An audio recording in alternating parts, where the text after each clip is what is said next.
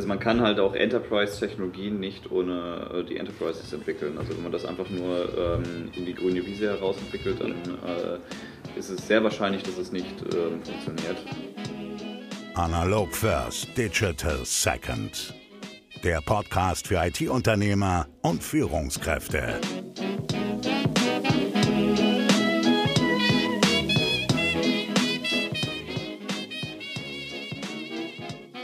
Ja, herzlich willkommen zu einer weiteren Folge von Analog First, Digital Second. Und heute bin ich in Berlin zu Gast bei einer uns äh, ganz gut bekannten Firma in den letzten Wochen, bei Sane. Und ich habe hier den CEO sitzen, Live Lundberg und Simon Schwilling. Äh, hallo ihr beiden. Hallo. Hallo. Äh, also heute mal ein Interview zu dritt, das hat man bisher auch noch nicht.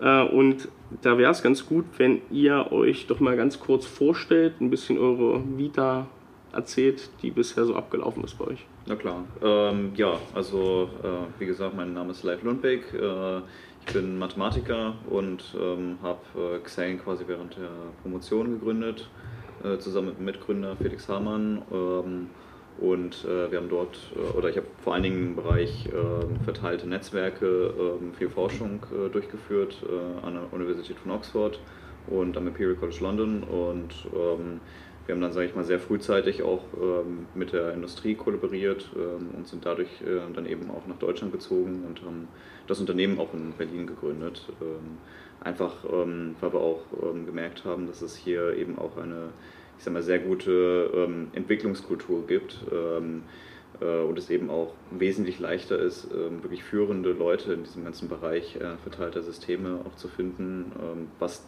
nicht unbedingt zwangsweise in äh, England der Fall ist. Okay, interessant. Das hätte ich gar nicht gedacht, dass hier tatsächlich so die geheimen Talente in dem in dem Segment schlummern. Also ja, also, also ich sag mal auch jetzt, äh, wenn man beispielsweise ähm, ein Konzept im Bereich verteilter Systeme nimmt, Blockchain, äh, ist eben Berlin noch eine der ähm, Blockchain-Hauptstädte, würde ich sagen. Also okay. gerade auch in Europa. So ein bisschen live vor der Uni ähm, oder, oder während der Uni, du bist viel rumgekommen. Äh, kannst du da kurz mal noch deine, deine Vita kurz schildern? Du warst ja viel unterwegs, glaube ich. Bait Burger ist, glaube ich, ein ganz Guter äh, Begriff für dich? Genau, also ich habe ähm, eine Zeit lang ähm, eben auch in Neuseeland gelebt, in Spanien, ähm, war eben äh, länger auch in England, dann eben auch Deutschland unterwegs. Ähm, äh, ein Teil meines Studiums dann eben in äh, Deutschland, hier an der Humboldt-Uni oder auch in Heidelberg ähm, verbracht und ähm, bin dann eben äh, zum Master dann nach Oxford äh, und genau, und dann kam dann eben auch die Promotion ähm, habe währenddessen ähm, dann eben auch bei, äh, bei Daimler geoutet, ähm, dann eine Zeit lang auch äh, für IBM ein Projekt durchgeführt ähm, und genau. Okay, also viel rumgekommen. Genau. Simon, wie sieht es bei dir aus? Ich bin auch ein bisschen in meiner Vergangenheit rumgekommen. ich habe ein Jahr in den Staaten gelebt, in Oregon und ein Jahr in Indien, ein Jahr in Ljubljana in Slowenien. Und ja, meine Vita, ich bin in Sachsen aufgewachsen und habe dann International Business studiert an der Europa-Universität äh, Viadrina in Frankfurt an der Oder, was damals einer der einzigen beiden Studiengänge war, die ein Studium auf Englisch in Deutschland angeboten haben. Und habe dann im Anschluss, da ich schon immer sehr technologisch versiert war, auch aus einer Unternehmerfamilie komme, die Informatiker, Mathematiker in der Familie viele mich stark mit dem Thema beschäftigt und mich daraufhin entschieden, einen Master zu machen, der noch ein bisschen mehr in die technologische Richtung geht, mit meinem bis dahin doch begrenzten technologischen Wissen.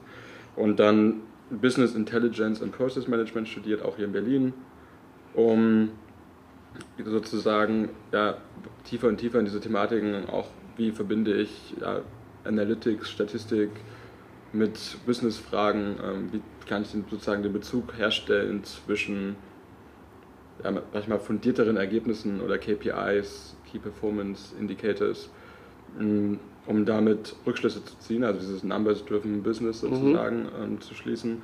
Auf der anderen Seite aber auch ein, ein grundsätzliches Verständnis dafür zu haben, wie oder was genau Entwickler sagen, wovon sie sprechen, auch ein bisschen Code zu verstehen zumindest, um diese Konzepte auch in die Business-Sprache übersetzen zu können und bin dann vor knapp drei Jahren auf das Thema Blockchain gestoßen Mhm. Habe da hier in Berlin bei BigChainDB und Ocean, inzwischen heißt das, gearbeitet, ähm, wonach ich dann durch ja, die Begeisterung dieser neuen Welt erfahren habe, ja, wie, sag ich mal, wie revolutionär diese Technologie auch sein könnte. Und habe dann meine Abschlussarbeit auf Blockchain und Datenschutz fokussiert, ganz speziell die DSGVO, welche Implikationen eine Technologie, die letztendlich Daten unveränderbar machen soll, hat auf private Daten. Ähm, ein sehr spannendes Thema und bin dann im Anschluss zur Gesane AG gewechselt, als erster sozusagen ja, Business-Hintergrundmann, also gewissermaßen strategische Geschäftsentwicklung mit unterstützt auf verschiedenen Ebenen. Ähm, dann haben wir eine Art Forschungsprojekt im Blockchain, das heißt MedicSane im Gesundheitsbereich mit ausgegründet, hm, was inzwischen unabhängig davon auch weitergeführt wird ähm, von sehr erfahrenen Medizinern und Technologen. Hm. Und genau, jetzt sind wir dabei, gerade nach Berlin gezogen mit der, mit der AG. Okay. Und schauen, freuen uns auf das nächste Jahr. Sehr schön. Ja, das ist eine ähm, extrem gute Überleitung. Was ist die Sane AG? Ähm, also die Xane AG ähm, ist im Prinzip eigentlich ein Infrastrukturunternehmen. Also das heißt, ähm, wir entwickeln die Infrastruktur ähm, für verteilte Systeme und vor allen Dingen um auch um äh, intelligente Systeme zu verteilen, ähm, worauf dann eben auch ähm, andere Applikationen, das müssen nicht zwangsweise nur Applikationen der Xane AG selbst sein, äh, eben aufsetzen können und diese Infrastruktur eben auch nutzen können. Ähm, dabei ähm, fokussieren wir uns eben vor allen Dingen auch ähm, auf das ganze Thema, ähm, wie kann man eigentlich Zugriffsrechte, also Access Control, auch ähm, zwischen verschiedenen Unternehmen eben auch äh, transportabel machen. Also wie kann man das delegieren und gleichzeitig eben auch noch die Kontrolle behalten. Und ähm, beispielsweise, wenn es jetzt um äh, AI-Solutions geht oder auch Machine Learning als solches, dann ist es so, ähm, dass wir mit äh, diesen dezentralen Technologien eben auch ähm, erzielen möchten, dass äh, der Nutzer selbst eben die höchstmögliche Privatsphäre auch gleichzeitig behält. Das heißt, dass wir eben nicht ähm, ein System haben, was irgendwo in der Cloud lebt und was, sage ich mal, irgendwo sehr zentral gehalten wird und, sage ich mal, sehr datenhungrig ist und äh, diese Daten eben natürlich auch benötigt, um eine möglichst hohe Präzision eigentlich auch zu erzielen, sondern dass diese intelligenten Systeme eben auch beim Nutzer direkt verteilt liegen, äh, aber eben über dieses ähm, Access Control Protokoll selbst ähm, eben auch auf die anderen zugreifen können, wenn der Nutzer das dann eben auch möchte oder wenn die andere Nutzer das möchte. Und ähm, so dass man dann eben auch eine, ich sag mal, ähm, möglichst hohe Intelligenz erzielt, ohne eben seine Privatsphäre abgeben zu möchten. Und da kommt Blockchain wahrscheinlich genau zum Zuge. Ähm, genauso, äh, für uns ist es eigentlich eher, sag ich mal, dezentrale Konsenstechnologien. Ja. Ähm, äh, Blockchain ist halt eine mögliche Datenlogik dahinter. Mhm. Ähm, äh, da gibt es eben auch noch andere Technologien und ich meine, wir haben äh, dort, wenn man jetzt eher auf die technologische Ebene ähm, schaut, dann eben auch andere Konzepte entwickelt, ähm, die dann eben auch beispielsweise wesentlich besser anwendbar sind für ähm, Embedded-Systeme, also Systeme, die dann eben beispielsweise im Fahrzeug auch liegen oder auch ähm, auf äh, Microcontrollern, auf anderen Geräten. Und ähm, da muss man eben auch ganz anders denken, weil dann eben auch dort ähm, die, äh, die Grenze der, äh, wie viel Daten dort beispielsweise auch gehalten werden können, eben auch ganz anders ist, als wenn das jetzt ein Cloud-System oder ein serverbasiertes System ist. Das heißt, ähm, wir haben eben auch ähm, beispielsweise statt ähm, Smart Contracts, welche im Blockchain-Bereich ja. eben auch sehr üblich sind, ähm, eben Smart Policies entwickelt, mhm. äh, die direkt auf den Geräten liegen, äh, womit man eben nicht mehr alles replizieren muss, sondern eben nur einen Teil replizieren muss. Genau. Okay, das heißt ähm, ganz konkret, welches, und das fragen wir gerne, welches Kundenproblem löst ihr? Ja, um das auch nochmal ein bisschen anschaulicher zu gestalten, was wir letztendlich gemacht haben, auch mit dem ersten, sage ich mal, Beispielkunden in Porsche, hm, wo letztes Jahr ein Innovationscontest gegen knapp 120 andere Startups mhm. gewonnen wurde, letztes Jahr im Sommer und dieses Jahr sozusagen jetzt umgesetzt. Ähm, in einem weiteren Pilotprojekt. Da geht es vor allem darum, diese Technologien zu nutzen, um, sage ich mal, Zugangsrechte zum, zu deinem Auto, zu deiner Tür, zu deinem Kofferraum, aber vielleicht auch selbst zum Fahren anderen Menschen zu gewährleisten, ohne dabei mit zentralisierten Servern sprechen zu müssen, also ohne dass ich sozusagen jedes Mal mit dem Porsche-Server sprechen muss, mhm. sondern sozusagen direkt mit einem Autonetzwerk oder mit einem Peer-to-Peer-Netzwerk sprechen kann, wo, was mir ermöglichen würde, zum einen eine sehr viel sichere Kommunikation zu haben, also vor allem ein Kundenthema Sicherheit, ähm, eine Möglichkeit sozusagen sehr viel schneller Zugangsrechte zu verteilen und diese Zugangsrechte auch sicherer und sehr viel granularer zu verteilen. Das heißt, darüber hinaus könnte man möglicherweise auch Zugangsrechte zu einzelnen Daten geben. Man könnte Daten monetarisieren, durch das Autofahren geschaffen wird. Also der zweite Punkt ist wirklich ja, das Weitergeben von Zugangsrechten zu bestimmten Funktionen oder Daten, also das Zugangsrechte wirklich tauschbar zu machen. Sprich, ich möchte mein Auto an eine Sharing-Plattform anbinden, die zum Beispiel beinhalten soll, dass ich das einfach vor meinem Haus parke und jeder kann damit fahren und der kann das Zugangsrecht sozusagen erwerben, also tauschbar machen. Unsere Technologie ermöglicht es dann sozusagen, dieses Zugangsrecht über die verschiedenen Parteien, über die es getauscht wird, nachvollziehbar zu machen ohne dass man es, also diese ganze, diese ganze Reihe sozusagen nachvollziehen zu können. Ähm, Im dritten Punkt geht es dabei vor allem auch um Privatsphäre, um Regulatorik. Ähm, hier ist es sehr wichtig, dass die Nutzer ein sehr sicheres Erlebnis garantiert bekommen, ähm, welches auch beinhalten muss, dass ihre privaten Daten dabei geschützt sind. Ähm, also wirklich sozusagen Sicherheit, ähm, dann das Weitergeben und Tauschen von Zugangskontrolle für Daten und Funktionen von, von Maschinen in dem Fall dem Auto das Türen öffnen, schließen. Im dritten Punkt die Privatsphäre. Und ein vierter wichtiger Punkt, eher auf technischer Ebene, ist sozusagen, dass die Datenprotokolle, auf denen die Daten übertragen werden, ähm, interoperabel sind, damit diese Zugangsrechte und das Tauschen dieser Zugangsrechte wirklich auch zwischen ja, verschiedenen Anbietern und Maschinen passieren kann, weil es oft verschiedene Kommunikationsprotokolle gibt, über die die Daten übertragen werden letztendlich.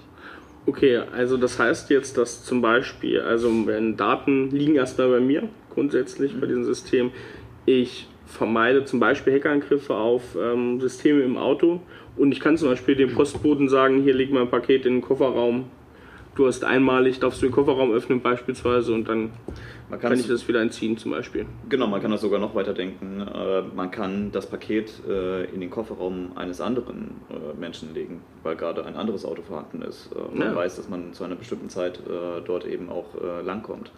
Ähm, was dann eben auch ähm, die Nutzbarkeit dann eben auch wesentlich breiter gestaltet als nur sein eigenes Fahrzeug.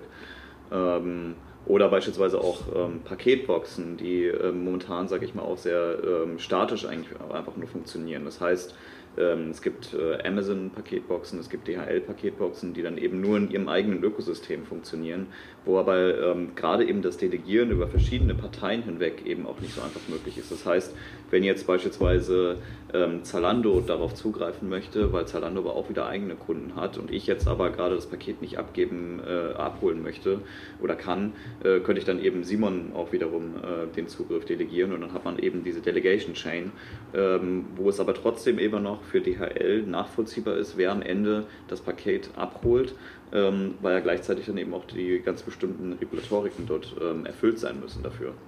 Also sprich, da ist auch nichts veränderbar, man kann immer nachvollziehen, ganz genau, genau. und haarklein, was genau. ist gerade passiert. Hier stellt sich natürlich die Frage, wenn du es angesprochen hast, okay, die Daten liegen grundsätzlich bei mir, ja. natürlich im Rahmen von regulatorischen Bestimmungen, sprich bestimmte finanzielle, bestimmte andere Daten, bestimmte Sensordaten müssen auch beim Hersteller bleiben, auch für eine gewisse Zeiträume, ja. ähm, um das jetzt nicht komplett sozusagen dieses Bild so aufzubauen. Und zum anderen ist es natürlich auch aus Nutzer oder Nutzbarkeit-Perspektive nicht so ganz einfach, wenn man jetzt sagen würde, okay, du kannst jetzt bis aufs kleinste Detail deine Datenfreigaben einstellen. Ich glaube, wenn das Konfigurieren zum Beispiel deines Autos dich früh irgendwie oder das erste Mal zwei Tage dauert, ist wahrscheinlich nicht so nutzerfreundlich. Das stimmt, ja. Ähm, das heißt, es wird wahrscheinlich auch da in die Richtung neue Nutzerfreundlichkeitskonzepte geben müssen mit bestimmten Paketen, die man sich vielleicht aussuchen kann. Aber letztendlich ist der wichtigste Punkt, dass man zumindest die Möglichkeit als Nutzer hat, die Daten sich wirklich zurückzuholen ja. und auf die Daten auch wirklich Zugangsrechte einzufordern. Weil diese Möglichkeit oft nur eine Scheinmöglichkeit ist, wie zum Beispiel große Social Media Netzwerke. Richtig, genau, ohne sehr gut die Kurve bekommen, ohne ihren Namen zu nennen. Äh, Wenn ich da auch nochmal einhaken darf. Ähm, äh, Simon hat eigentlich auch ähm, dabei noch ein ganz interessantes Konzept eigentlich so indirekt angedeutet und das ist eigentlich ähm, Shared Ownership von Daten. Das heißt, ähm, wir haben tatsächlich äh, auch schon in der heutigen Zeit eigentlich äh, eine Situation, wo, wo es eben unklar ist, welche Daten gehören jetzt ähm, dem Hersteller, welche Daten gehören jetzt mir. Teilweise ist es eben auch der Fall, dass diese Daten beiden gehören. Und das heißt, ähm, wenn jetzt beispielsweise Fahrverhaltensdaten äh, weiter genutzt werden sollen, beispielsweise für Versicherungen oder für ähm, die Analyse, ähm, ob irgendwelche Fahrfunktionen wirklich äh, gut durchgeführt wurden, was natürlich auch beispielsweise für Zulieferer wie Bosch oder ZF oder sowas im Fahrzeug auch interessant ist, ist es so, dass jetzt eben Porsche beispielsweise jetzt nicht einfach nur alleine diese Bestimmung treffen kann, sondern eben auch Teile dieser Daten natürlich auch ähm, mir mitgehören. Mhm. Und das mhm. heißt, ähm, wenn dann eben auch zwei solche Parteien, ich sag mal ein, eine sehr große Partei wie Porsche, aber eben auch ein einzelner Autobesitzer diese Entscheidung gemeinsam treffen können, ist es eben auch ein sehr großer Vorteil, dass diese Daten überhaupt genutzt werden können, theoretisch. Und ähm, nicht, sage ich mal, ähm, Porsche, weil sie Angst haben, dass natürlich irgendwelche, ähm, ich sag mal, ähm, ja, wie DSGVO irgendwelche Regularien sie eben da ähm, sehr hart bestrafen können, eben das gar nicht erst versuchen mhm. und äh, weil eben die Kommunikation mit dem Nutzer eben auch sehr schwierig ist und die Abstimmung, ob sowas eben auch möglich ist oder nicht, sehr schwierig ist. Und so hier kann man das eben auch, äh, ja. äh, sage ich mal, gemeinsame Entscheidungen auch sehr leicht treffen. Bist du IT-Unternehmer oder IT-Unternehmerin und du bist mit deinem Team im Individualprojektgeschäft und ihr entwickelt immer wieder Lösungen für eure Kunden, die immer wieder unterschiedlich aussehen. Aber ihr merkt, so richtig skaliert das irgendwie nicht und ihr wollt mehr ins Produktgeschäft zu skalierbaren Strukturen, exzellenten Prozessen und Produkten, die ihr immer wieder verwenden könnt. Und ihr fragt euch vielleicht auch, naja, wie vermarkte ich denn diese Produkte dann erfolgreich? Wenn das bei dir so ist, dann haben wir eine Einladung für dich und zwar zu unserem Online-Seminar vom IT-Projekt zum Produkt.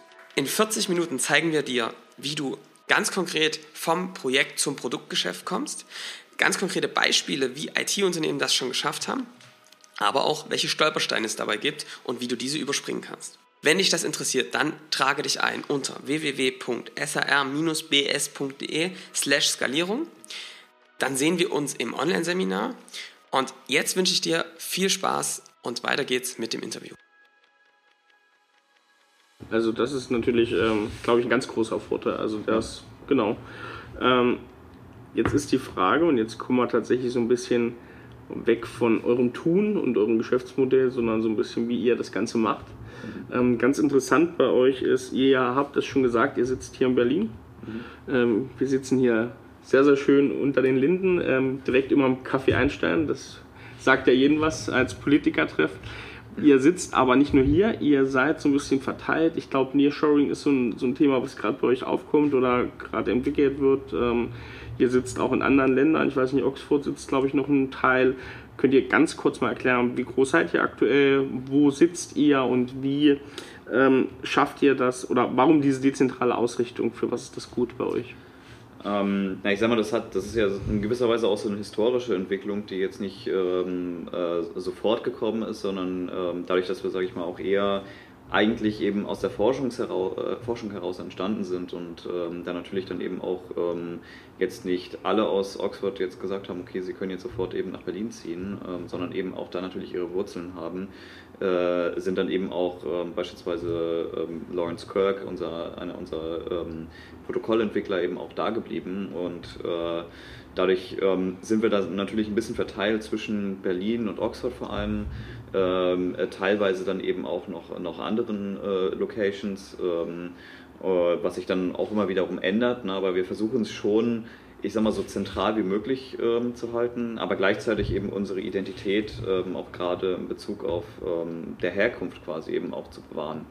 Ähm, andererseits ist es natürlich auch sehr, sehr schwierig, ähm, nur an einem einzigen Ort wirklich ähm, die, die allerbesten Entwickler auch zu finden. Ne? Das heißt, man muss ähm, teilweise dann eben auch äh, schauen, wo bekommt man eben noch, sage ich mal, auch Entwickler. Ne? Und äh, gleichzeitig ist es natürlich auch so, unsere Projekte sind nicht nur in Berlin, sondern eigentlich sind sie äh, eher weltweit ähm, äh, aufgestellt. Das heißt, es, es, reicht von USA über China, Europa hinweg. Äh, wodurch wir ähm, natürlich auch nicht immer die ganze Zeit von Berlin, sage ich mal, überall hin reisen können, sondern natürlich auch lokal dort, wo unsere Projekte sind, ähm, auch natürlich Entwickler auch finden müssen, auch für die Integration alleine schon.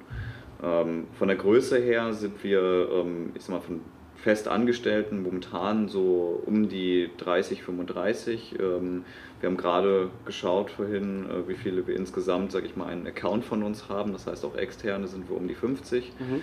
Ähm, und äh, das wird sich eben auch durch äh, Projekte, die jetzt auch in naher Zukunft starten, eben auch wahrscheinlich sehr schnell ja, weiter nach oben hin skalieren.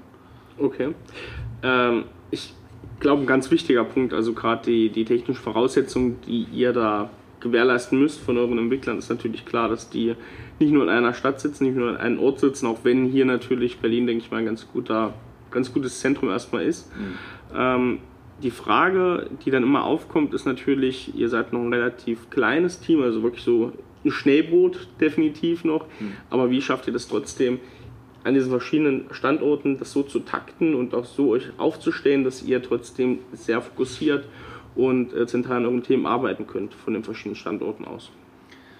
Mm, also ich meine, es kommt, äh, ich meine, es gibt da eigentlich zwei verschiedene Bereiche. Ich sag mal, von der Entwicklung her ist das eigentlich ähm, gar nicht so das größte Problem. Äh, das heißt, ähm, unsere Entwicklung findet natürlich eben sehr agil statt. Ähm, wir haben dort eben äh, ganz klare Prinzipien, wie die Entwicklung stattfindet ähm, sind dort aufgeteilt eben in, äh, in kleinere Teams. Ähm, äh, wir haben sie jetzt quasi Squads genannt, ähm, die eben äh, jeweils dann auch eben ihre klaren Strukturen haben.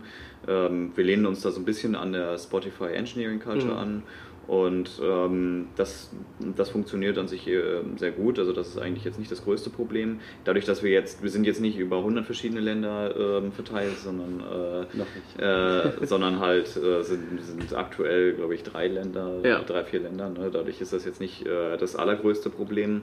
Und gleichzeitig ist es auch innerhalb der Teams so, dass ähm, beispielsweise ein paar Teams nur in Berlin lo äh, lokalisiert sind und andere Teams äh, eher woanders lokalisiert sind. Das, das, ist, das ist eigentlich, funktioniert ganz gut. Im Businessbereich ähm, ist es so, dass der momentan äh, komplett auf Berlin äh, fokussiert ist ähm, und ja. Genau. Okay. genau. Was nicht beinhaltet, dass wir nicht ständig durch die Welt fliegen. Ähm, wie sieht das aus, ähm, diese dezentrale Ordnung ähm, bei der Bindung von Talenten? Also es geht natürlich um Bindung von Talenten im Technikbereich. Äh, ich glaube, das ist für viele auch ein sehr schönes Modell, von da zu arbeiten, wo sie möchten. Mhm. Ähm, aber wie ist es vielleicht auch bei euch im, im Businessbereich, im Operativen, in der, in der Ordnung, da auch vielleicht die Leute zu halten? Ihr habt gesagt, ihr habt jetzt alle hier sitzen, das ist dann nicht so das Problem. Äh, aber grundsätzlich Mitarbeiterbindung, wie geht ihr das an? Welche Besonderheiten gibt es? Da gibt es Herausforderungen aktuell vielleicht bei euch auch.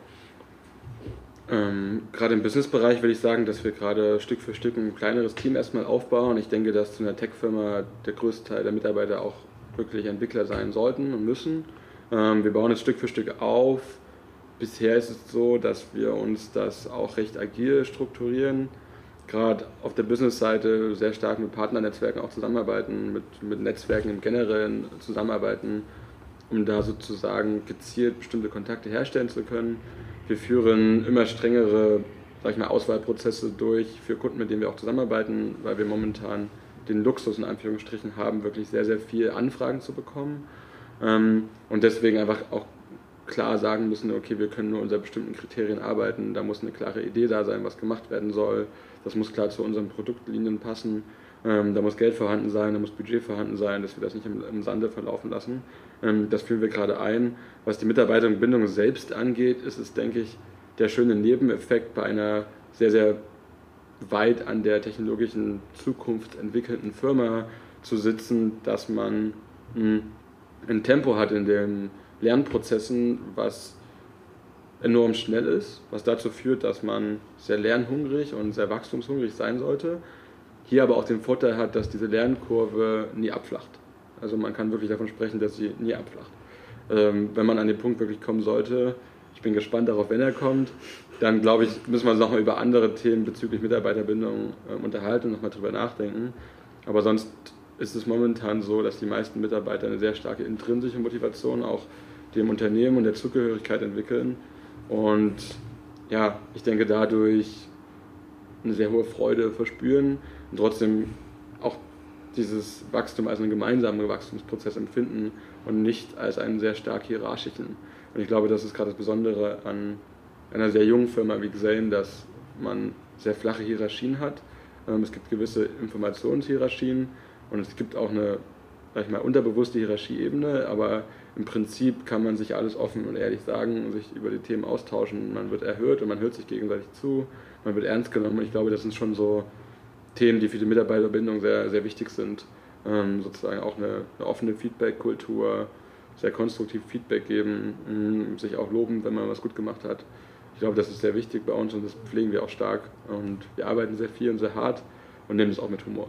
Thema Geschwindigkeit, das habt ihr jetzt gerade ähm, beide mal aufgenommen. Wie ist das bei euch? Warum habt ihr so eine immense Geschwindigkeit? Ist das euer Anspruch? Liegt es am Markt? Liegt es an eurer Konkurrenz, die gerade schon hinten klopft? An was liegt das aktuell? Gott, ich würde sagen, das ist wirklich eine Kombination aus allem. Ich denke, dass, also der Markt ist, ist einfach, sage ich mal, wahnsinnig schnell. Also ich meine, dazu gehört dann eben auch äh, Konkurrenz, dazu gehören neue Projekte, dazu gehören, äh, ich sag mal, ähm, auch Industrieunternehmen, die eben auch wahnsinnig viel Druck äh, verspüren durch den Markt. Ähm, ich meine, letzten Endes sind, sind die ja auch, nur Getriebene von äh, Plattformen wie, weiß ich nicht, Uber, ähm, Waymo, Tesla als Hersteller jetzt ne, und so weiter. Ähm, äh, und müssen sich dadurch dann eben auch eben äh, damit beschäftigen, wie, wie sich selber eigentlich auch verändern. Und wenn man das jetzt auch mal so sich anschaut, selbst solche Großunternehmen wie Siemens beispielsweise sind auch mittlerweile, ähm, stellen sich immer neu auf, ähm, teilen sich quasi auch in einzelne Einheiten, die eben komplett selbstständig agieren. Ähm, das, das werden eigentlich auch schon fast eher so eine Holding-Strukturen und ähm, das machen sie auch einfach nur, um natürlich auch wesentlich schneller agieren zu können, ne, um überhaupt mithalten zu können. Und ich glaube, dieser Druck, der wird dann halt ähm, natürlich auf der, ich sag mal, Startup-Szene, aber gerade jetzt in diesem Bereich natürlich, wo wir uns jetzt befinden, ist es dann nochmal noch mal möglicherweise noch irgendwie eine besondere Situation. Aber generell einfach äh, wird das immer weiter, glaube ich, der Druck raus äh, aufgelegt und dadurch ähm, muss man eben auch wahnsinnig schnell agieren können. Mhm. Ähm, ja, ich würde dazu auch noch fügen, dass es halt diese sogenannten Hype-Zyklen gibt, ja. wo man die auch noch eine Rolle dabei spielen, gerade im Sinne und im Rahmen der Digitalisierung der letzten, des letzten Jahrzehntes und der Verdeutlichung der, der Einflüsse solcher Digitalisierung, siehe von Live genannt Airbnb, Uber etc., führen ja dazu, dass Unternehmen immer stärker diesen Druck spüren, sich für die Zukunft gewappnet zu machen, was dann natürlich rückschlüssig auf diese neuen Technologien wie Big Data, AI, Internet of Things, Blockchain schnell führt, weil es halt alles Technologien sind, die möglicherweise viel verändern können. Und ähnlich wie beim Internet damals, beim Internetanfang damals, gibt es halt eine sehr große Welle an Geschwindigkeit. Ähm, es gibt auch sehr viel undurchsichtige, nicht sehr vertrauenswürdige Firmen und Themen in diesem Bereich, die diese Hype-Zyklen damit ausnutzen, die auch nochmal in gewissermaßen einen anderen Druck ausüben an der Stelle. Ähm, und es gilt sich dann einfach zu beweisen und als Startup diese Phase das, sage ich mal, 1% zu schaffen, dass es über drei, vier Jahre aushält, weil das natürlich nach wie vor bei Startups so ist, dass es nicht der Fall ist meistens, ähm, diese Schwellen zu schaffen und zu, sozusagen zu, zu durchdringen. Ähm, genau, und ich denke, dass es einfach ein gefühlt ein riesiges Forschungsfeld ist. Also im AI, als auch im verteilten Systembereich, als auch im Internet of Things Bereich passiert sehr, sehr viel, es wird sehr, sehr viel realisiert und man versteht immer besser, wie diese Technologien miteinander ähm, gemeinsam funktionieren. Die Regulatorik hört auf, äh, holt auf, auf internationaler Ebene auch, siehe DSGVO, aber siehe auch andere Regulatoriken, die sich jetzt auf einmal mit Lufträumen für Drohnen beschäftigen mhm. müssen, ähm, etc., wie sowas, sowas funktionieren. Jetzt hatte ich Shared Ownership angesprochen. Wie kann eine mehrere Sachen gleichzeitig besitzen mit anderen gemeinsam? Wie ist das überhaupt möglich? Das ist auch ein rechtliches Thema, was schnell an Komplexität gewinnt. Ähm, deswegen treffen da, glaube ich, viele Faktoren aufeinander, um, um einfach, ich denke, am stärksten auch marktbedingt mit dranbleiben zu können, muss man dieses Tempo auch, glaube ich, aufbringen und halten können. Ansonsten wird man einfach hinten gelassen, glaube ich. Das ist ein sehr wichtiger Punkt. Ich glaube, gerade das, was du angesprochen hast mit Regularien, ähm, viele denken ja immer, es nicht zu regulieren wäre der beste Weg, aber ich glaube, es zeigt sich jetzt, und das ist auch die Meinung von vielen Experten, dass wir genau in Deutschland eher diese Regularien schaffen müssen im Online-Bereich, im Digitalbereich, um da sozusagen voranzukommen und auch mitzuhalten. Aus welcher Himmelsrichtung kommt gerade ähm, so die größte Konkurrenz für euch aktuell? Berlin, würde ich sagen. Ja, tatsächlich seid ihr. Oder, also, ja, oder San Francisco vielleicht noch. Ne? Es Ja. gibt, ich denke, dass es in verschiedensten ja, Bereichen kommt. Es gibt halt aus traditionellen Zweigen im IT-Sicherheitsgeschäft gewisse Konkurrenzunternehmen, dann spricht man schnell von Israel etc. Stimmt. Ähm, die sehr, sehr, stark, was Kryptographie angeht, aufgestellt sind. Hm, Ich denke, aus Asien hält sich die Konkurrenz noch in Grenzen. Da sind wir eher auch mit Vorreiter und wir haben, arbeiten auch mit chinesischen Firmen zusammen, die auch Vorreiter in Asien und China selbst sind, um an solchen Themen gemeinsam mit ihnen weiter voranzuschreiten und die in ganz anders skaliere, skalierende Märkte zu implementieren. Auf der anderen Seite denke ich klassisch natürlich, das Silicon Valley in San Francisco ähm, stellt natürlich immer noch eine starke Konkurrenz dar. Trotzdem könnte es Deutschland oder Europa auch schaffen, sich an gerade diesen Technologien vielleicht auch, weil sie sich über die Regulatorik, über die Ernsthaftigkeit der Themen auch bewusst sind, einen Wettbewerbsvorteil zu verschaffen. Ich kann Okay. mir vorstellen.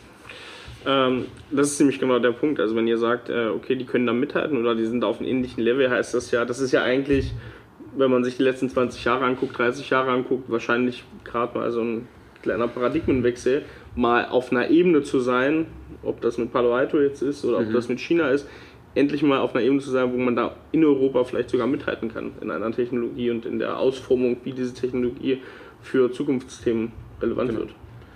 Also ich denke, das ist, ähm, was sich halt hier sehr stark herausbildet und so, sind eigentlich ähm, eher Infrastruktursachen, also die vor allen Dingen für Unternehmen auch ähm, relevant sind. Und ich glaube auch, dass sich äh, mit diesen Möglichkeiten, die sich da bieten, auch vor allen Dingen traditionelle Industrieunternehmen eben auch so aufstellen können, dass sie ähm, eigentlich einen Schritt, sage ich mal, diese ganzen Plattformen, die es, sage ich mal, die, die in den USA auch entstanden sind, so eigentlich überspringen können. Also dass sie, sage ich mal, aufs nächste Level äh, gehen können. Und ähm, also da bietet sich eben eine sehr, sehr große Chance. Also ich glaube, es ist noch zu früh, um zu sagen, wer sich da durchsetzen kann. Äh, aber, es, aber es ist eben die Chance ist vorhanden. Ähm, während sich auch gerade im Bereich dezentrale Technologien, ähm, gerade so im Silicon Valley und sowas eben auch eher die Unternehmen darauf fokussieren, wieder eher sehr nutzerbezogen, also sehr endnutzerbezogen eben auch zu denken. Das ist hier tatsächlich eher weniger der Fall, also was ich sehe. Es sind eher, sage ich mal, Enterprise-fokussierte ähm, Technologien, die hierher, hierher kommen Ja. und ähm, die aber eben auch für China sehr, äh, sehr, sehr wichtig einfach sind, ne? weil natürlich auch die chinesischen Unternehmen ähm, eben ihre Stellung behalten möchten, gerade da sich jetzt auch diese ganzen Lohnkostenstrukturen dort eben erheblich ändern. Das heißt, ähm, ihre, ich sag mal, der Kostenvorteil, der fällt mittlerweile eher weg. Sie müssen jetzt schauen, wie können sie eben dieses technische Level ähm, erreichen, was wir haben oder sogar noch ähm, äh, besser werden. Und da befinden sie sich eben auch im Wettbewerb mit äh, dem amerikanischen Unternehmen oder mit diesen Plattformen. Ne? Und das, äh, ähm, da gibt es eben eine sehr große Chance hier auch gerade für Europa. Das ist wahrscheinlich der zentrale Punkt, wenn man, wenn man bedenkt, Deutschland ist natürlich gewachsen als, als Industrienation. Wahrscheinlich ist das genau dieser, dieser B2B-Markt und B2B-Plattform und IoT-Anwendung ist wahrscheinlich genau das, wo wir wahrscheinlich einfach durch die gewachsenen Strukturen bei uns oder auch in China äh, ganz klar hier den Vorteil äh, sozusagen haben, die Technologie auch hier zu schaffen. Und natürlich ist der, der Leidensdruck wird bei Konzernen und diesen Maschinenbauern natürlich auch nicht weniger aktuell. Ja. Das ist genau so ein Punkt. Genau. Das führt uns zu dem Contest, dem Porsche Innovationscontest, den ihr letztes Jahr gewonnen habt. Äh, Simon hatte das schon kurz gesagt. Erklärt bitte noch mal ganz kurz dem Wettbewerb, was ihr da gewonnen habt wie die Themenstellung war. Also ja, das, ich, ich sag mal, wir haben, ähm, wir haben uns davor ja eben auch schon mit, äh, mit einem anderen OEM äh, beschäftigt, beziehungsweise damit zusammengearbeitet ähm, und äh, haben dann eben gesehen, okay, es gibt eben diesen äh, Porsche Innovation Contest, ähm, passte sehr gut eben auch auf unsere Strukturen, dadurch, dass ähm, eben auch mein Mitgründer direkt aus der Automotive-Industrie kommt, wir uns dann eben auch dann schon ein Projekt hatten dort in der Automotive-Industrie, uns sehr gut damit auskannten und ähm, der Contest selbst ähm, ging eher, sage ich mal, relativ vage darum, dass man eben innovative Konzepte dezentraler Technologien für den Autoste Autohersteller Porsche ähm, eben vorstellen kann oder eben auch ähm, bestimmte Vorschläge bringen kann. Ähm, man seine eigene Technologie eben auch vorstellt dabei ähm, und genau, es gab dann eben einen äh, relativ harten Auswahlprozess ähm, über mehrere Stufen hinweg ähm, der letzten Endes damit endete, dass es dann eben fünf Teilnehmer dann in die Endrunde geschafft haben, wo wir dann eben dort ähm, bei ähm, den, den Führungskräften von Porsche dann eben auch ähm, vorstellig werden konnten und ähm, genau, ich sag mal, pitchen konnten und dann ähm, haben wir dann eben diesen Contest gewonnen. Und äh, in dem Zuge dann eben unsere Technologien, die ja vor allen Dingen sich eben auch äh, gerade im Bereich äh, sehr energieeffizienten Algorithmen eben auch abspielen, äh, dann eben die direkt die Integration ins ähm, Auto gewagt haben und äh, dann eben sag ich mal so ein dezentrales ähm, äh, Vehicle Network gebaut haben mit Porsche und das dann eben im, ich glaube Januar oder Februar diesen Jahres dann eben auch gelauncht haben. Äh, und jetzt geht es dann eben ganz spezifisch auf Bereiche dann eben weiter, ähm, weil wir dann eben auch weitere Problemfelder dabei ähm, adressieren und äh, auch herausgefunden haben während dieses ganzen äh, Prozesses. Wir haben dann währenddessen drei größere Epics quasi bearbeitet. Ne? Das war, ähm, dieser Contest war so ein bisschen dann Richtung Accelerator-Programm und so ein Proto äh, Prototyp-Projekt sozusagen durchzuführen als mhm. Gewinn sage ich jetzt mal. Ja, also äh, so, ich sag mal so zum Teil, also ja, es gab, also ein Accelerator-Programm war halt Teil davon. Mhm. Ne? Ähm, und ähm, Prototyp dann eben in Bezug auf der Technologie, die man eben ja. äh, provided quasi. Ne? Waren es nur Startups, die da teilgenommen haben oder? Ja, Jein, also ja, also so sage ich mal, ähm, also schon Startups. Ja. Ähm, ich glaube, die Unternehmen waren so, äh, durften, glaube ich, äh, höchstens fünf Jahre alt sein. Mhm, so. Okay. Ja wie ist es mit einem Konzern zu arbeiten? Das führt mich wieder zu diesen Regulatorien. Ähm, Porsche sind ja beispielsweise sehr streng, was Zulieferer angeht. Also wenn wir jetzt von Zulieferern sprechen aus der standardmäßigen Industrie, das ist ein jahrelanger Prozess, bevor man sich Originalteil Zulieferer von Porsche nennen darf. Ähm, da wird dann auch strikt darauf geachtet, dass sich äh, Zulieferer untereinander nicht verständigen. Das ist ja ein oder eine Regulation, die in Zukunft nicht mehr funktionieren wird wenn man sich beispielsweise Zulieferer wie euch anguckt. Also wenn wir außerhalb von haptischen, haptischen Zulieferteilen äh, uns bewegen, wird es ja nicht mehr funktionieren, sich nicht mehr auszutauschen. Ähm, oder solche extrem langen Zyklen der Zulassung sozusagen als Originalteilzulieferer. Also, ähm, also es kommt darauf an. Also ich meine, äh, sie müssen eben diese ganze auch, äh, also ich meine, Security ist eine Sache, Safety ist eben auch noch eine weitere Sache. Das heißt, ähm, das ist schon so, dass diese Prozesse ähm, auch mittelfristig zumindest weiter bestehen bleiben. Sie, man, ich glaube, sie schauen sich auch eben an, wie können sie die schlanker gestalten, wie können sie die effizienter gestalten. Aber es war auch für uns eben, sage ich mal, ein ziemlich äh, langwieriger Prozess, dort ähm, Zulieferer zu werden. Ähm, allerdings ähm, dadurch, dass, ähm, dass mein Mitgründer Felix und ich eben auch bei, bei Daimler schon gearbeitet haben, kannten wir eben diese Prozesse auch schon. Zumindestens ähm, äh, grob, also ich meine, ich habe mich ja bei Daimler vorher auch damit beschäftigt, ähm, äh, ich sag mal eben auch äh, Zulieferer gerade auch für ähm, gerade im Datenbankbereich oder auch im äh, Data Science Bereich eben auch äh, zu evaluieren. Und ähm, dadurch wussten wir beispielsweise, okay, äh, als GmbH wird das, ähm, ist es eben deutlich schwieriger, ähm, Zulieferer zu werden. Dadurch haben wir von Anfang an eben auch die Entscheidung einer Aktiengesellschaft getroffen.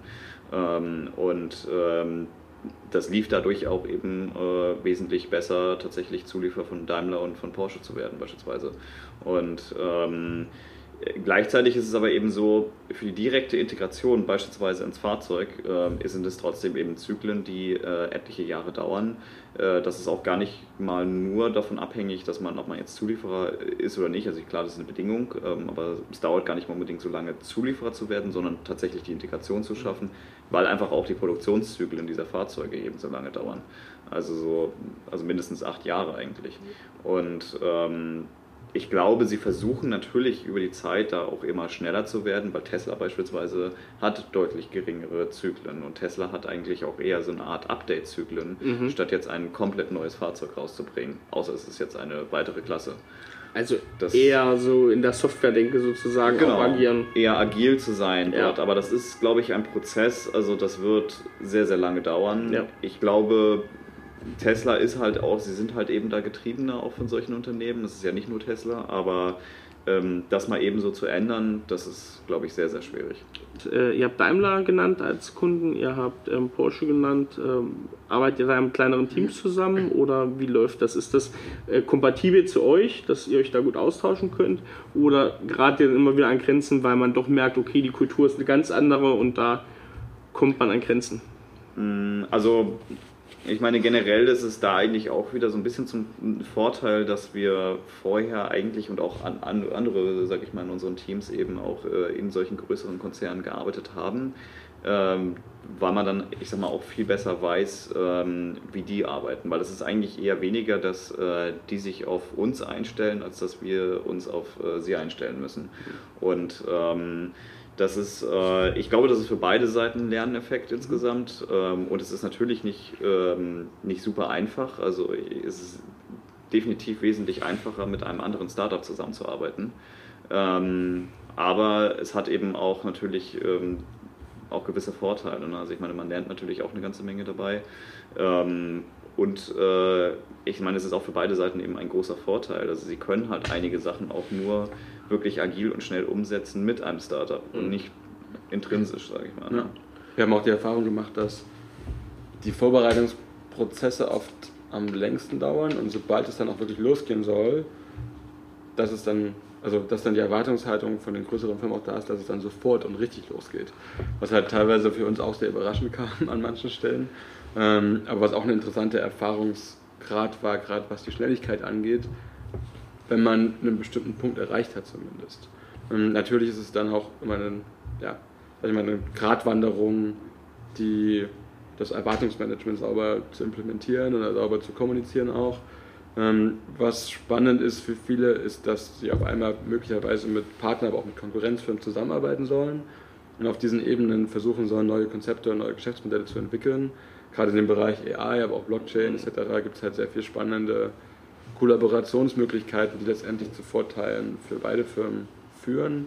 Und dann hat man noch eine erhöhte Komplexität, weil man dann wirklich mit verschiedenen, sag ich mal nochmal, Firmenkulturen zusammenarbeitet, aus zwei verschiedenen Corporates sozusagen. Ähm, genau, was auch sehr spannend ist. Trotzdem beobachten wir oder merken wir jetzt gerade auch, dass wir, dass es oft auch unseren eigenen Kapazitäten noch einfach liegt, dass wir gerade genug zu tun haben. Also sprich, eine gegenseitige Befruchtung ähm, ist eher sozusagen die, die Essenz, die da rausspringt, also sowohl kulturell als auch man treibt auf beiden Seiten Technologien voran. Ja. Ähm, also man kann halt auch Enterprise-Technologien nicht ohne äh, die Enterprises entwickeln. Also wenn man das einfach nur ähm, in die grüne Wiese heraus entwickelt, dann äh, ist es sehr wahrscheinlich, dass es nicht ähm, funktioniert. Und ähm, ja, ich meine, es ist auch so, jedes Großunternehmen ist auch eben anders. Ne? Also es gibt halt eben sehr, sehr, sehr starke Kulturen in großen Unternehmen, die aber eben auch durchaus komplett verschieden sein können. Mhm. Also es gibt die sehr agilen, schnellen Großunternehmen im Verhältnis zu den anderen Großunternehmen wie, wie Porsche beispielsweise. Mhm. Es gibt aber auch eben andere, die ähm, dann, dann einfach andere gewachsene Strukturen haben. Das liegt auch immer so ein bisschen an, ähm, an dem ganzen, äh, ich sag mal, auch Umfeld, in dem sie sich befinden einfach. Ne? Das, ja, das muss man immer berücksichtigen. Bosch zeigt da gerade ganz gute Ansätze, da gerade sehr weit voranzukommen und da gerade sehr interessant zu agieren. Mhm. Äh, und wir blenden jetzt mal Berlin hier aus, wir blenden jetzt mal die USA aus und wir blenden jetzt mal China aus. So, was sagt ihr denn, was ist so die Region, die Stadt, ähm, wo sich einfach lohnt, ähm, einen innovativen Geist ähm, hinzuschaffen und da zu starten, international? Also aus meiner Sicht ganz klar Israel und Schweden. Ähm, die beiden sind eigentlich dort eben sehr, sehr, sehr stark und agil. Ja. Simon? Hm, ja, ich will auch sagen Israel. Ja. Ich würde auch fast sagen, dass sich osteuropäische Länder immer besser machen. Mhm, ja. Wir haben sehr, sehr viel in die Bildung von Entwicklern gesteckt. Ja. und lernen auch da wirklich ganz schön an Tempo aufzunehmen. Ja. Sehr, sehr, bringen sehr starke Talente mit. Viele große Firmen sind halt in solche, sag ich mal, kostengünstigeren Länder gegangen. haben die- ausgelagert. haben die gut trainiert, gut, gut großgezogen, IBM, ähm, zum Beispiel Ukraine etc. Ähm, solche Länder sind auf jeden Fall auch stark im Kommen. Also Definitiv. ist auch stark zu beobachten. Ja. Ich weiß nicht, ob ihr das wisst, in, in Israel, 8 Millionen Einwohner, wird viermal so viel VC ähm, umgesetzt im Jahr als in Deutschland Ja. mit 8, 80 Milliarden, äh, 80 Millionen. Äh, ich glaube, das äh, zeigt ganz gut, wie wie es da abläuft. Ich glaube, in Tel Aviv als, als, Ja. Ja, als Hauptnukleus ähm, sozusagen der Startups in Israel ganz spannend. Aber da ist auch wieder ähm, das, das äh, Thema Militär natürlich, ne? was hinten an militärischen Entwicklungen sozusagen hängt, ist natürlich auch Klar, dann immer ja. relativ viel. sind auch oftmals eben sehr teure Entwicklungen, Ja. äh, wo dann eben auch äh, ganz andere Summen eben auch im Spiel sind. Ja. definitiv. Jetzt kommen wir, und das sind sozusagen unsere drei Abschlussfragen, die muss ich heute natürlich doppelt stellen. Die erste ist, wie organisiert ihr euren Alltag? Welche Tools verwendet ihr? Welche Tricks? Wie arbeitet ihr produktiv? Mit welchen Geheimnissen? Simon, fängst du an?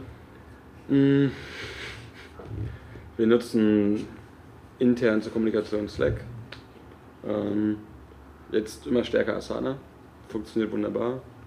E-Mail, offener Austausch, glaube ich, ist sehr wichtig. Einfach wirklich reden. Ja, mal Ähm, vorbeigehen am Schreibtisch. Genau, wir haben getrennte Büros, allerdings alle mit Glaswänden. Das heißt, man kann auch schnell ein. Handsignal geben und sich sozusagen damit Aufmerksamkeit schaffen. Ähm, schnelle Meetings zwischendurch organisieren. Ja, natürlich ist es gerade in der Phase noch, wo wir immer mehr Strukturen reinbringen, ähm, so dass die Aufgabengebiete oft noch Überschneidungen haben, was, sage ich mal, der Produktivität zugute führt, aber gleichzeitig auch teilweise nicht so zugute führt. Also es ist ein, so ein zweischneidiges Schwert, glaube ich. Ähm, prinzipiell ist es aber, denke ich, sehr sinnvoll, was wir machen, dass wir viele Stand-ups haben, ähm, vielen offenen Austausch, äh, Fokuspunkte einfach setzen, gerade auf die wichtigsten Themen und jetzt auch bald durch eine ja, sehr guten Strategien, agilen Strategieprozess, der jetzt mit uns eingeführt wird von einer Firma aus Dresden, die heißen SAR. Kenn ich nicht. ähm, genau, ähm, was glaube ich auch noch sehr auf der Ebene noch sehr viel mit sich bringen wird, auch um bestimmte Initiativen in die, in die Firma noch mitzubringen und diese auch deutlich zu überwachen und da durch diesen ja, sehr flexiblen Scrum-Ansätze etc. oder agilen Umsätze, äh, Ansätze ja, Geschwindigkeit beizubehalten, aber auch Produ Produktivität beizubehalten. Live hast du noch was dazu zu fügen? Oder von dir persönlich sozusagen, wie du deinen Alltag regelst? Also aus meiner Sicht eher, also vor allen Dingen viele Dailies, ähm, Weeklies äh, und Ja. so weiter. Live geht nie ins Bett, ohne alle E-Mails beantwortet zu haben. Also so Zero-Inbox-Prinzip, ja. Ja, ja. ja. super. Das habe ich immer, ja. Sehr cool. Das ist gut. Ich nicht. Du nicht. Du, du lässt offen. Aber bald. Sehr schön. Also das ist die Umstellung sozusagen. Ich arbeite mich dran. Sehr gut. äh, noch eine Frage, die ist so ein bisschen neuer bei uns. Ähm, woran seid ihr das letzte Mal gescheitert? Das muss gar nicht geschäftlich sein. Das kann auch eine interessante Geschichte sein aus dem Privaten. Und was habt ihr daraus gelernt? Das ist natürlich das Wichtigste. Scheitern kann man, scheitern, das ist was, das macht jeder, aber wie lernt man daraus? Habt ihr da was Interessantes?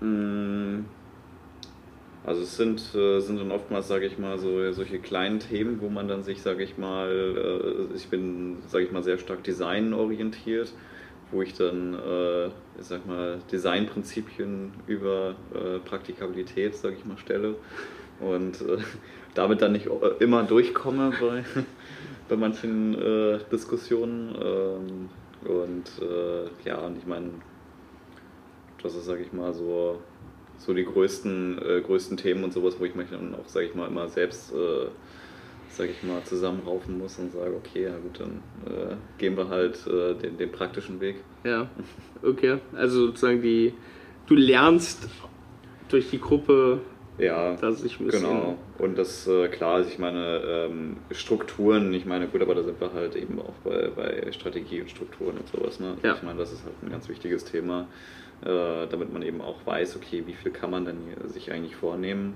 Ne? Aber gut, das sind dann halt, äh, glaube ich, auch sehr generelle Themen. Ne? Richtig. Simon, wie sieht es bei dir aus? Das letzte Mal gescheitert? Hm. Kommt darauf an, wie man Scheitern definiert. Wie definierst du es? ich weiß es nicht genau. Also ich würde sagen, dass Scheitern im Sinne von vielleicht mit sich selbst an gewissen Situationen unzufrieden gewesen zu mhm. sein. Ähm, halt stark mit einem Lernprozess auch zusammenhängt, den wir halt alle durchgehen. Ich glaube, dass wir gerade dadurch, dass wir momentan auch sehr viel machen, alle miteinander lernen und auch mal angespannt sind und aber auch uns auch mal ankeifen dürfen, in Anführungsstrichen, ähm, was vielleicht mit kleineren Fehlern zusammenhängt. Und wir alle machen kleine Fehler. Und ich glaube, das Gute ist, dass wir uns diese einfach auch offen ins Gesicht sagen dann und daraus schnell lernen und die Fehler dann lernen zu vermeiden.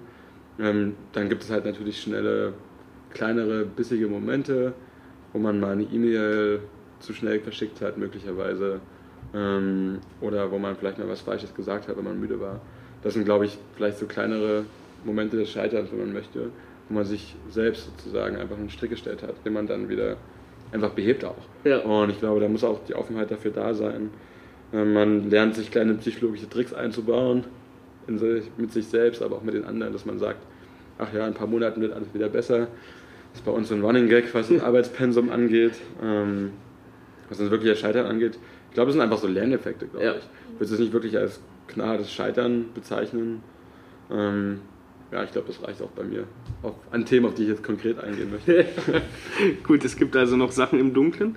Äh, was jetzt noch die Abschlussfrage ist, und die fragen wir immer, wir haben im, in unseren Shownotes immer einen Link zu einer Bücherliste, das ist ein Google Docs, und da mhm. sind alle unsere Podcast-Teilnehmer, dürfen da immer ihre Buchtipps rein ähm, mhm. mhm. die sie besser arbeiten lassen. Live.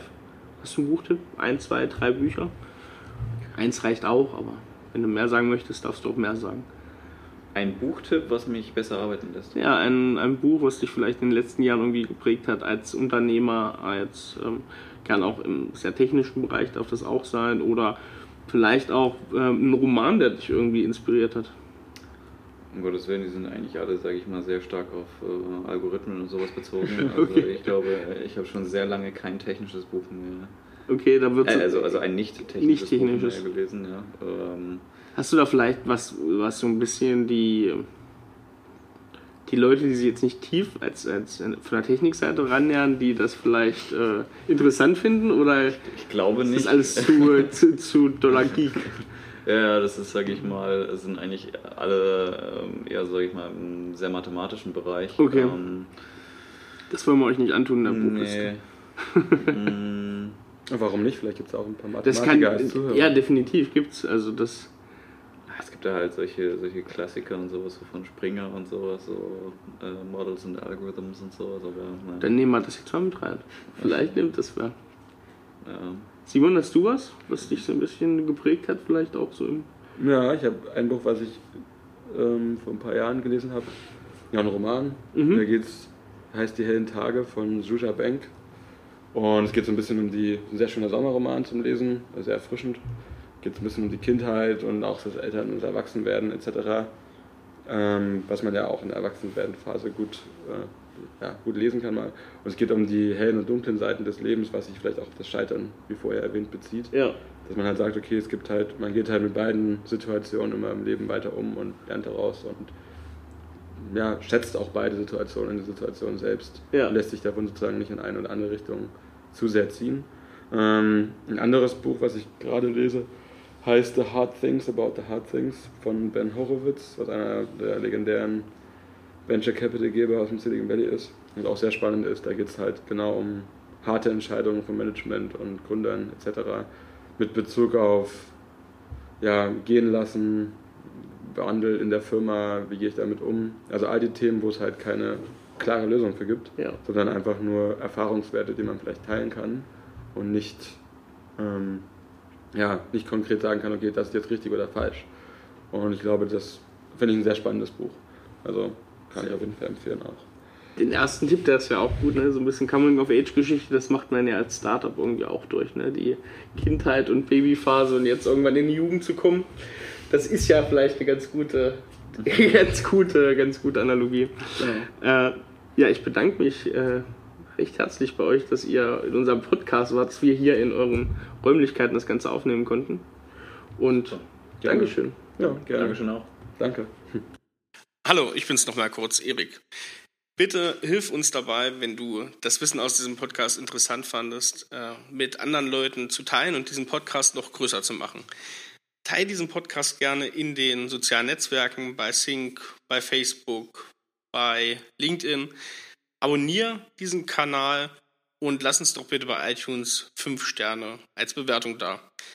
Schreib oder twitter auch gerne unter dem Hashtag A1D2 und mach diesen Podcast bekannter. Ich wünsche dir jetzt noch einen wunderschönen und erfolgreichen Tag. Bis zum nächsten Mal.